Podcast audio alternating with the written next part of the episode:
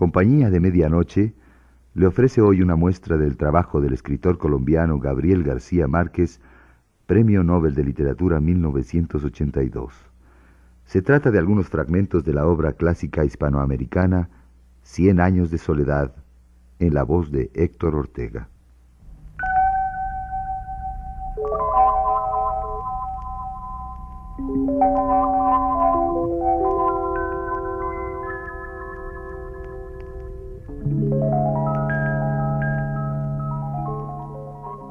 Amaranta descubrió de pronto que aquella niña que había criado, que apenas despuntaba la adolescencia, era ya la criatura más bella que se había visto en Macondo. Sintió renacer en su corazón el rencor que en otro tiempo experimentó contra Rebeca, y rogándole a Dios que no la arrastrara hasta el extremo de desearle la muerte, la desterró del costurero. Fue por esa época que el coronel Gerineldo Márquez empezó a sentir el hastío de la guerra. Apeló a sus reservas de persuasión, a su inmensa y reprimida ternura, dispuesto a renunciar por Amaranta a una gloria que le había costado el sacrificio de sus mejores años. Pero no logró convencerla. Una tarde de agosto, Agobiada por el peso insoportable de su propia obstinación, Amaranta se encerró en el dormitorio a llorar su soledad hasta la muerte, después de darle la respuesta definitiva a su pretendiente tenaz. Olvidémonos para siempre, le dijo, ya somos demasiado viejos para estas cosas.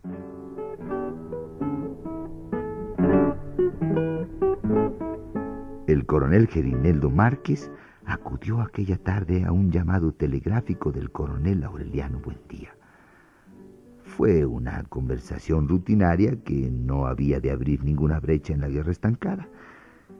Al terminar, el coronel Gerineldo Márquez contempló las calles desoladas, el agua cristalizada en los almendros, y se encontró perdido en la soledad. Aureliano dijo tristemente en el manipulador. Está lloviendo en Macondo. Hubo un largo silencio en la línea. De pronto los aparatos saltaron con los signos despiadados del coronel Aureliano Buendía. No seas pendejo, Gerineldo, dijeron los signos. Es natural que esté lloviendo en agosto. Tenían tanto tiempo de no verse que el coronel Gerineldo Márquez se desconcertó con la agresividad de aquella reacción. Sin embargo, dos meses después, cuando el coronel Aureliano Buendía volvió a Macondo, el desconcierto se transformó en estupor. Hasta Úrsula se sorprendió de cuánto había cambiado. Llegó sin ruido, sin escolta, envuelto en una manta a pesar del calor, y con tres amantes que instaló en una misma casa donde pasaba la mayor parte del tiempo tendido en una hamaca.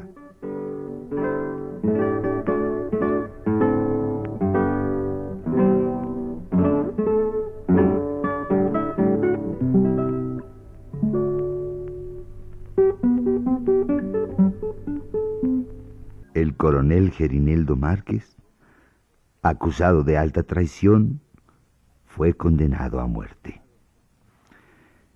Derrumbado en su hamaca, el coronel Aureliano Buendía fue insensible a las súplicas de clemencia.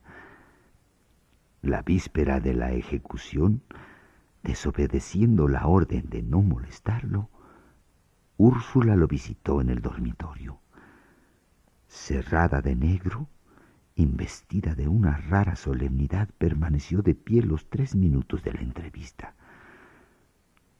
Sé que fusilarás a Gerineldo, dijo serenamente, y no puedo hacer nada por impedirlo. Pero una cosa te advierto. Tan pronto como vea el cadáver, te lo juro por los huesos de mi padre y mi madre, por la memoria de José Arcadio Buendía, te lo juro ante Dios que te he de sacar de donde te metas y te mataré con mis propias manos. Antes de abandonar el cuarto sin esperar ninguna réplica, concluyó. Es lo mismo que habría hecho si hubieras nacido con cola de puerco.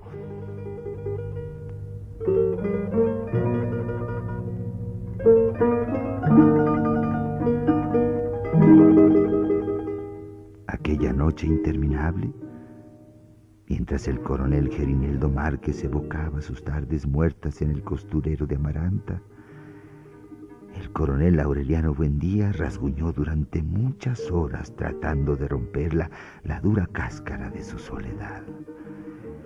Sus únicos instantes felices desde la tarde remota en que su padre lo llevó a conocer el hielo habían transcurrido en el taller de platería donde se le iba el tiempo armando pescaditos de oro. Había tenido que promover 32 guerras y había tenido que violar todos sus pactos con la muerte y revolcarse como un cerdo en el muladar de la gloria para descubrir con casi 40 años de retraso los privilegios de la simplicidad. Al amanecer, estragado por la tormentosa vigilia, apareció en el cuarto del cepo una hora antes de la ejecución. Terminó la farsa, compadre, le dijo al coronel Gerineldo Márquez.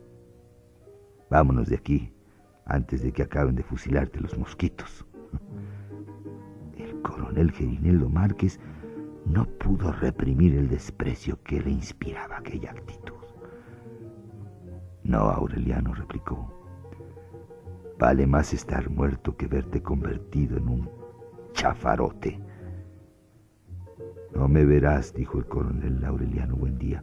Ponte los zapatos y ayúdame a terminar con esta guerra de mierda.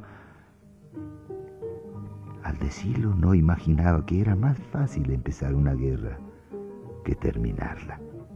Necesitó casi un año de rigor sanguinario para forzar al gobierno a proponer condiciones de paz favorables a los rebeldes y otro año para persuadir a sus partidarios de la conveniencia de aceptarlas. Llegó a inconcebibles extremos de crueldad para sofocar las rebeliones de sus propios oficiales que se resistían a feriar la victoria y terminó apoyándose en fuerzas enemigas para acabar de someterlos. Nunca fue mejor guerrero que entonces. La certidumbre de que por fin peleaba por su propia liberación y no por ideales abstractos, por consignas que los políticos podían volver al derecho y al revés según las circunstancias, le infundió un entusiasmo enardecido. El coronel Gerineldo Márquez, que luchó por el fracaso con tanta convicción y tanta lealtad como antes había luchado por el triunfo, le reprochaba su temeridad inútil. Ah, no te preocupes, sonreía él. Morirse es mucho más difícil de lo que uno cree. En su caso era verdad. La seguridad de que su día estaba señalado lo invistió de una inmunidad misteriosa. Una inmortalidad a término fijo que lo hizo invulnerable a los riesgos de la guerra y le permitió finalmente conquistar una derrota que era mucho más difícil, mucho más sangrienta y costosa que la victoria.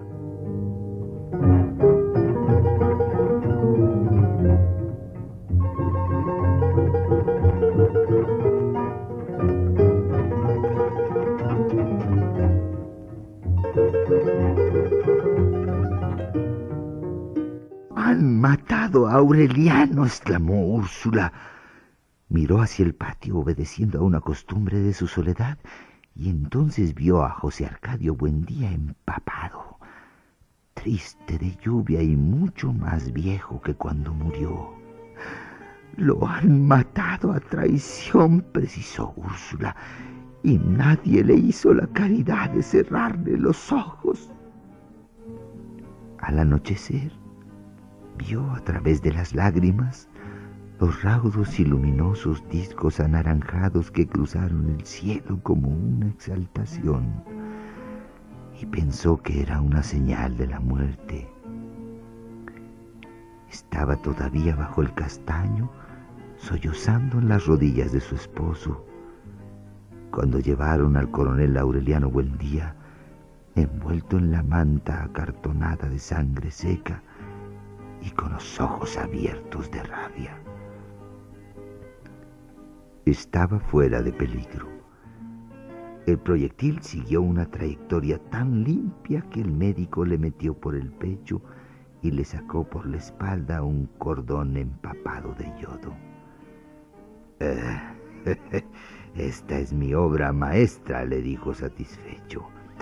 Era el único punto por donde podía pasar una bala sin lastimar ningún centro vital. El coronel Aureliano Buendía se vio rodeado de novicias misericordiosas que entonaban salmos desesperados por el eterno descanso de su alma. Y entonces se arrepintió de no haberse dado el tiro en el paladar como lo tenía previsto, solo por burlar el pronóstico de Pilar Ternera. Si todavía me quedara autoridad, le dijo al doctor, lo haría fusilar sin fórmula de juicio, no por salvarme la vida, sino por hacerme quedar en ridículo. El fracaso de la muerte le devolvió en pocas horas el prestigio perdido. Los mismos que inventaron la patraña de que había vendido la guerra por un aposento cuyas paredes estaban construidas con ladrillos de oro, definieron la tentativa de suicidio como un acto de honor y lo proclamaron mártir. Luego, cuando rechazó la orden del mérito que le otorgó el presidente de la República, hasta sus más encarnizados rivales desfilaron por su cuarto pidiéndole que desconociera los términos del armisticio y promoviera una nueva guerra. La casa se llenó de regalos de desagravio Tardíamente impresionado por el respaldo masivo de sus antiguos compañeros de armas, el coronel Aureliano Buendía no descartó la posibilidad de complacerlos. Al contrario, en cierto momento pareció tan entusiasmado con la idea de una nueva guerra que el coronel Gerineldo Márquez pensó que solo esperaba un pretexto para proclamarla. El pretexto se le ofreció efectivamente cuando el presidente de la República se negó a asignar las pensiones de guerra a los antiguos combatientes, liberales o conservadores, mientras cada expediente no fuera revisado por una comisión especial y la ley de asignaciones aprobada por el Congreso. Esto es un atropello, tronó el coronel Aureliano Buendía. Se morirán de viejos esperando el correo abandonó por primera vez el mecedor que Úrsula le compró para la convalecencia y dando vueltas en la alcoba dictó un mensaje terminante para el presidente de la República. En ese telegrama que nunca fue publicado, denunciaba la primera violación del Tratado de Neerlandia y amenazaba con proclamar la guerra a muerte si la asignación de las pensiones no era resuelta en el término de 15 días. Era tan justa su actitud que permitía esperar inclusive la adhesión de los antiguos combatientes conservadores. Pero la única respuesta del gobierno fue el refuerzo de la Guardia Militar que se había puesto en la puerta de la casa con el pretexto de protegerla y la prohibición de toda clase de visitas. Medidas similares se adoptaron en todo el país con otros caudillos de cuidado. Fue una operación tan oportuna, drástica y eficaz que dos meses después del armisticio, cuando el coronel Aureliano Buendía fue dado de alta, sus instigadores más decididos estaban muertos o expatriados, o habían sido asimilados para siempre por la administración pública. El coronel Aureliano Buendía abandonó el cuarto en diciembre y le bastó con echar una mirada al corredor para no volver a pensar en la guerra. Con una vitalidad que parecía imposible a sus años, Úrsula había vuelto a rejuvenecer la casa. Ahora van a ver quién soy yo, dijo cuando supo que su hijo viviría. No habrá una casa mejor ni más abierta a todo el mundo que esta casa de locos. La hizo lavar y pintar, cambió los muebles, restauró el jardín y sembró flores nuevas y abrió puertas y ventanas para que entrara hasta los dormitorios la deslumbrante claridad del verano. Decretó el término de los numerosos lutos superpuestos y ella misma cambió los viejos trastes rigurosos por ropas juveniles. La música de la pianola volvió a alegrar la casa. Al oírla Amaranta, se acordó de Pietro Crespi, de su gardenia crepuscular y su olor de lavanda, y en el fondo de su marchito corazón floreció un rencor limpio, purificado por el tiempo. Una tarde, en que trataba de poner orden en la sala, Úrsula pidió ayuda a los soldados que custodiaban la casa. El joven comandante de la guardia les concedió el permiso. Poco a poco, Úrsula les fue asignando nuevas tareas. Los invitaba a comer, les regalaba ropas y zapatos y les enseñaba a leer y escribir. Cuando el gobierno suspendió la vigilancia, uno de ellos se quedó viviendo en la casa y estuvo a su servicio por muchos años. El día de Año Nuevo, enloquecido por los desaires de Remedios la Bella, el joven comandante de la guardia amaneció muerto de amor junto a su ventana.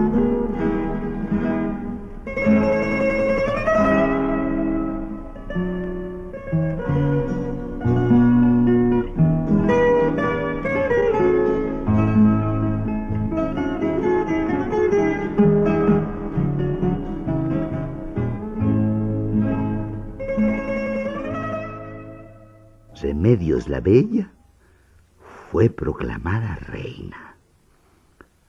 Úrsula, que se estremecía ante la belleza inquietante de la bisnieta, no pudo impedir la elección. Hasta entonces había conseguido que no saliera a la calle como no fuera para ir a misa con Amaranta, pero la obligaba a cubrirse la cara con una mantilla negra. Los hombres menos piadosos, los que se disfrazaban de cura para decir misas sacrílegas en la tienda de Catarino, asistían a la iglesia con el único propósito de ver, aunque fuera un instante, el rostro de Remedios la Bella, de cuya hermosura legendaria se hablaba con un fervor sobrecogido en todo el ámbito de la ciénaga. Pasó mucho tiempo antes de que lo consiguieran y más les hubiera valido que la ocasión no llegara nunca, porque la mayoría de ellos no pudo recuperar jamás la placidez del sueño. El hombre que lo hizo posible, un forastero, perdió para siempre la serenidad. Se enredó en los tremedales de la abyección y la miseria y años después fue despedazado por un tren nocturno cuando se quedó dormido sobre los rieles. Desde el momento en que se le vio en la iglesia con un vestido de pana verde y un chaleco bordado, nadie puso en duda que iba desde muy lejos, tal vez de una remota ciudad del exterior, atraído por la fascinación mágica de Remedios la Bella. Era tan hermoso, tan gallardo y reposado, de una prestancia tan bien llevada que Pietro Crespi junto a él habría parecido un siete mesino. y muchas mujeres murmuraron entre sonrisas de despecho que era él quien verdaderamente merecía la mantilla. No alternó con nadie en Macondo. Aparecía al amanecer del domingo como un príncipe de cuento en un caballo con estribos de plata gualdapas de terciopelo y abandonaba el pueblo después de la misa. Era tal el poder de su presencia que desde la primera vez que se vio en la iglesia, todo el mundo dio por sentado que entre él y Remedios la Bella se había establecido un duelo callado y tenso, un pacto secreto, un desafío irrevocable cuya culminación no podía ser solamente el amor, sino también la muerte. El sexto domingo, el caballero apareció con una rosa amarilla en la mano. Oyó la misa de pie como lo hacía siempre y al final se interpuso al paso de Remedios la Bella y le ofreció la rosa solitaria. Ella la recibió con un gesto natural, como si hubiera estado preparada para aquel homenaje, y entonces se descubrió el rostro por un instante y dio las gracias con una sonrisa. Fue todo cuanto hizo pero no solo para el caballero, sino para todos los hombres que tuvieron el desdichado privilegio de vivirlo. Aquel fue un instante eterno.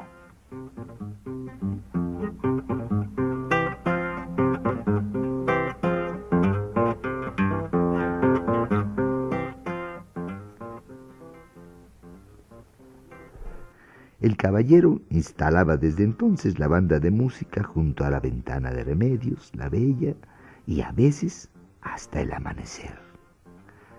Aureliano II fue el único que sintió por él una compasión cordial y trató de quebrantar su perseverancia.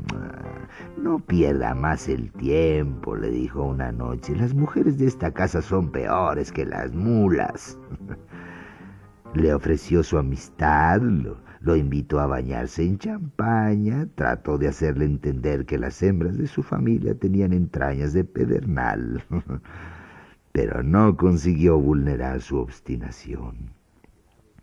Exasperado por las interminables noches de música, el coronel Laureliano Buendía lo amenazó con curarle la aflicción a pistoletazos.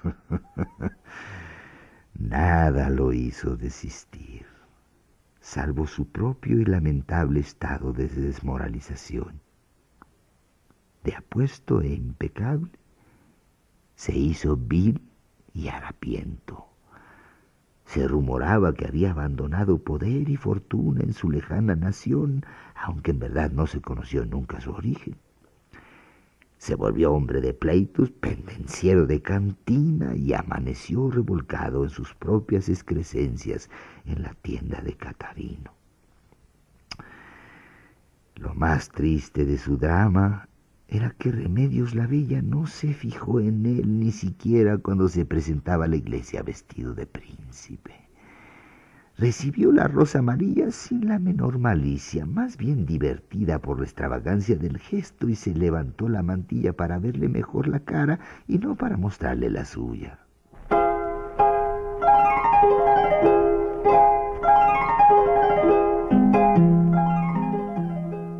En realidad, Remedios la Bella no era un ser de este mundo. Hasta muy avanzada la pubertad, Santa Sofía de la Piedad tuvo que bañarla y ponerle la ropa, y aun cuando pudo valerse por sí misma, había que vigilarla para que no pintara animalitos en las paredes con una varita embadurnada de su propia caca. Llegó a los veinte años sin aprender a leer y escribir, sin servirse de los cubiertos en la mesa, paseándose desnuda por la casa, porque su naturaleza se resistía a cualquier clase de convencionalismos. Cuando el joven comandante de la guardia le declaró su amor, lo rechazó sencillamente porque le asombró su frivolidad. Fíjate qué simple es, le dijo a Amaranta. Dice que se está muriendo por mí, como si yo fuera un cólico miserere. Cuando en efecto lo encontraron muerto junto a su ventana, Remedios la Bella confirmó su impresión inicial. Ya ven, comentó, era completamente simple.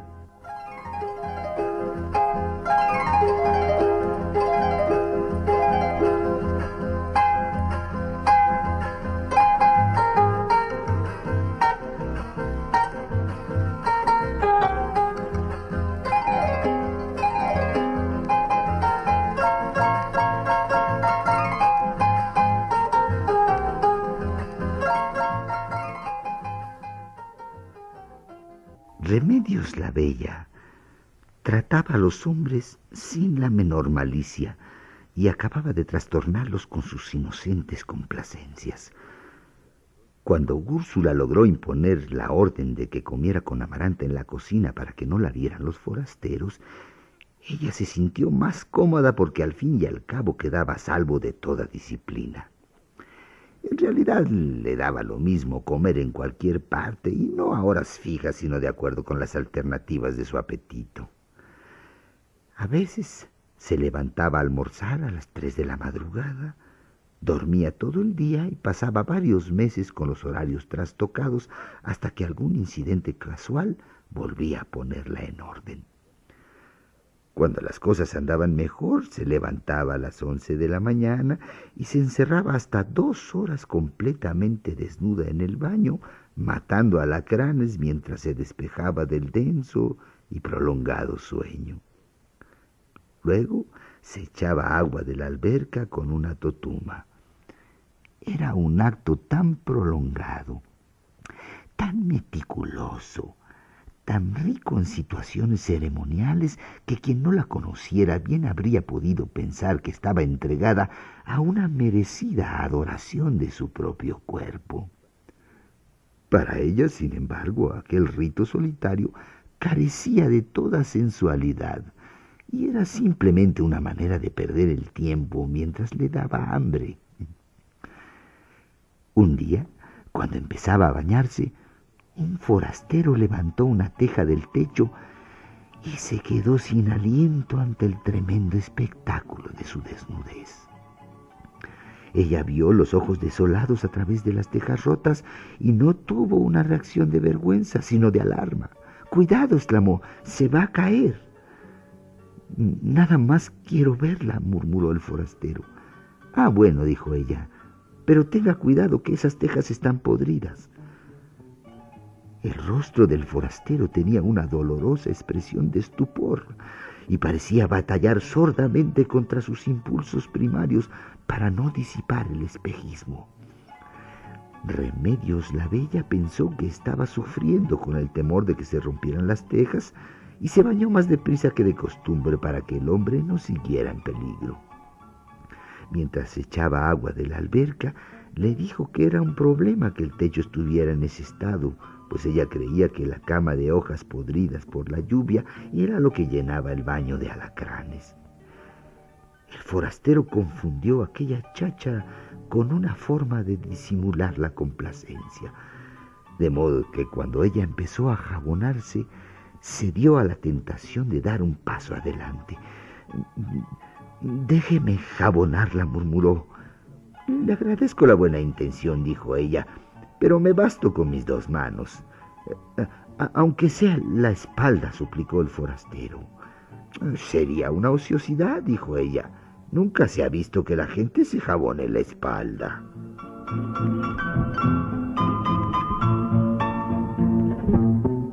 Después, mientras se secaba, el forastero le suplicó con los ojos llenos de lágrimas que se casara con él. Ella le contestó sinceramente que nunca se casaría con un hombre tan simple que perdía casi una hora y hasta se quedaba sin almorzar solo por ver bañarse a una mujer.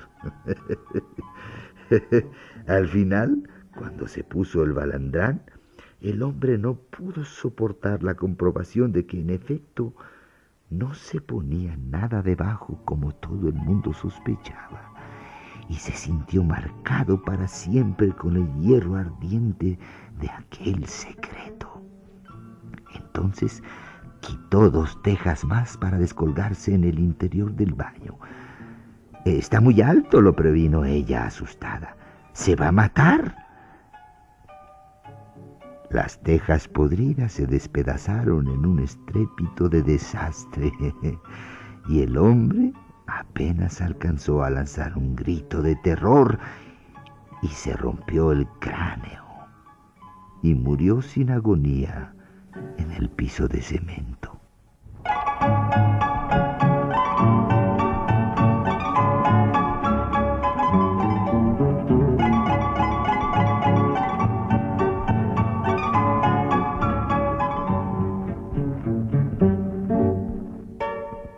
Cien años de soledad. Gabriel García Márquez. Lectura de Héctor Ortega.